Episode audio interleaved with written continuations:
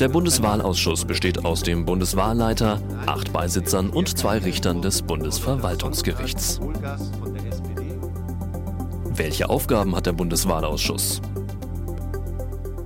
Der Bundeswahlausschuss entscheidet darüber, ob eine politische Vereinigung oder eine Partei zur Bundestagswahl zugelassen wird. Und der Bundeswahlausschuss ist auch derjenige, ist die Instanz, die auch das endgültige Ergebnis dann feststellt. Unterstützt wird der Bundeswahlleiter im Ausschuss von den Beisitzern. Wer bestimmt die Beisitzer? Die Beisitzer werden durch den Bundeswahlleiter berufen, aber auf Vorschlag der Parteien. Mit welchen Wahlen befasst sich der Ausschuss? Der Bundeswahlausschuss befasst sich mit den Bundestagswahlen und den Europawahlen. Das ist seine Aufgabe.